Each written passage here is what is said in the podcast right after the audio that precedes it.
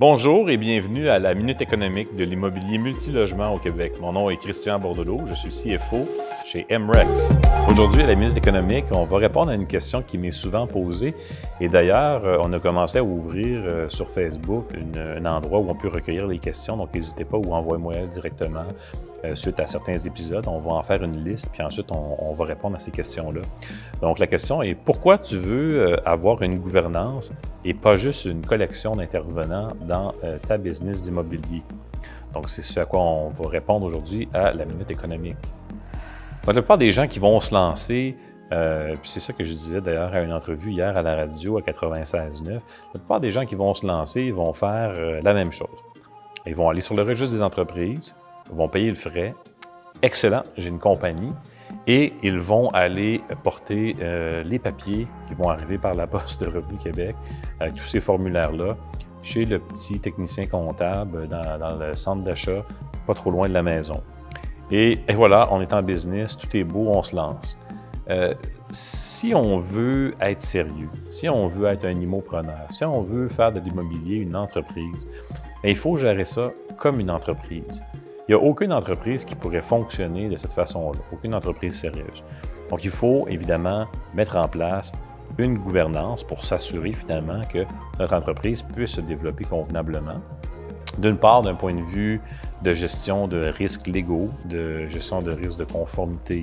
Euh, combien de fois on voit euh, euh, toutes sortes de, de paperasses qui sont en retard avec Revenu Québec ou d'autres organismes? Parce que, bon, Là, on les a chez nous, ça prend du temps avant d'aller les porter chez le petit comptable. Le petit comptable, lui, c'est pas vraiment sa job, il connaît pas ça. Et, là, finalement, on se ramasse qu'on a des papiers qui sont pas remplis, puis on doit des sommes, puis ça, commence mal. Et malheureusement, je dirais, 80% des gens qui, me contactent, euh, euh, ça a mal commencé, hein, parce qu'on minimise l'importance de ça, parce qu'on comprend pas finalement l'importance de ça. Donc, il faut être capable de gérer ces risques-là. Il faut aussi être capable de gérer ces risques euh, au niveau de, son financement, de ses, risques aussi au niveau de l'expansion de l'entreprise, pour ne pas se retrouver comme encore là beaucoup trop de gens euh, euh, pris finalement après juste quelques transactions puis être incapable de grossir davantage. donc, qu'est-ce qu'on veut faire? C'est qu'on veut créer une compagnie, on veut bien la créer, on veut créer une structure d'actionnariat qui est déjà bien établie, qui va nous permettre aussi d'avoir des investisseurs qui vont arriver dans notre compagnie plus tard, parce que c'est certain qu'on va vouloir en faire des partenariats. C'est la seule façon, après un certain point, de continuer de grossir. Euh, puis encore là, je parle à des gens qui veulent euh, en faire une business. Donc, c'est pas juste avec un cisplex qu'on en fait une business. Il faut vraiment avoir euh, l'idée de grossir. Donc, il faut s'entourer. Pour ça, bien, il faut avoir une société qui est prête, un capital d'action qui est prêt à, ce niveau-là. il faut aussi avoir une gestion de la trésorerie. il faut avoir une gestion aussi, puis une anticipation de comment les financements vont se structurer dans le temps, lesquelles cartes euh, j'ai envie de jouer à quel moment. Hein, ça prend un peu de stratégie. Et évidemment, si on ne connaît pas ça, on risque de peut-être jouer des mauvaises cartes au mauvais moment. Et lorsqu'on va en avoir de besoin, ces cartes-là vont déjà avoir été jouées inutilement. Euh, c'est un peu comme si euh, peut-être il y a différents jeux de cartes euh, peut-être auxquels vous jouez. Et là, vous jouez une très, très grosse carte contre un, 3 et ce n'était pas nécessaire. Vous aviez un 4 qui aurait quand même fait l'affaire. Donc, on, perd des énergies. Donc, euh, il faut avoir finalement une gouvernance et cette gouvernance-là va nous permettre d'amener de la synergie entre les différents intervenants professionnels.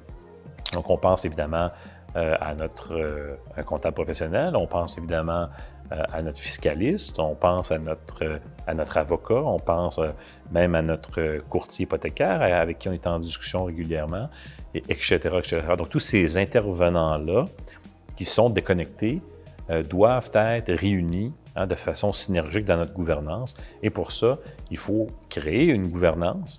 Il faut être capable aussi d'avoir une personne, si nous-mêmes, on n'est pas capable de le faire, d'avoir une personne qui va venir créer cette gouvernance-là, qui va l'animer, qui va faire en sorte qu'on va voir les risques. Euh, évidemment, la gestion de risque, euh, elle ne va pas se faire par magie. Et chacun des différents professionnels, lorsqu'ils sont déconnectés, n'auront pas une vision de gestion de risque de votre société immobilière. Donc, par-delà l'importance de s'entourer, de créer cette gouvernance-là. Et si vous ne savez pas de quoi je parle et vous n'en avez pas de gouvernance, bien, assurez-vous hein, de, de vous outiller et de mettre en place une gouvernance pour assurer votre croissance.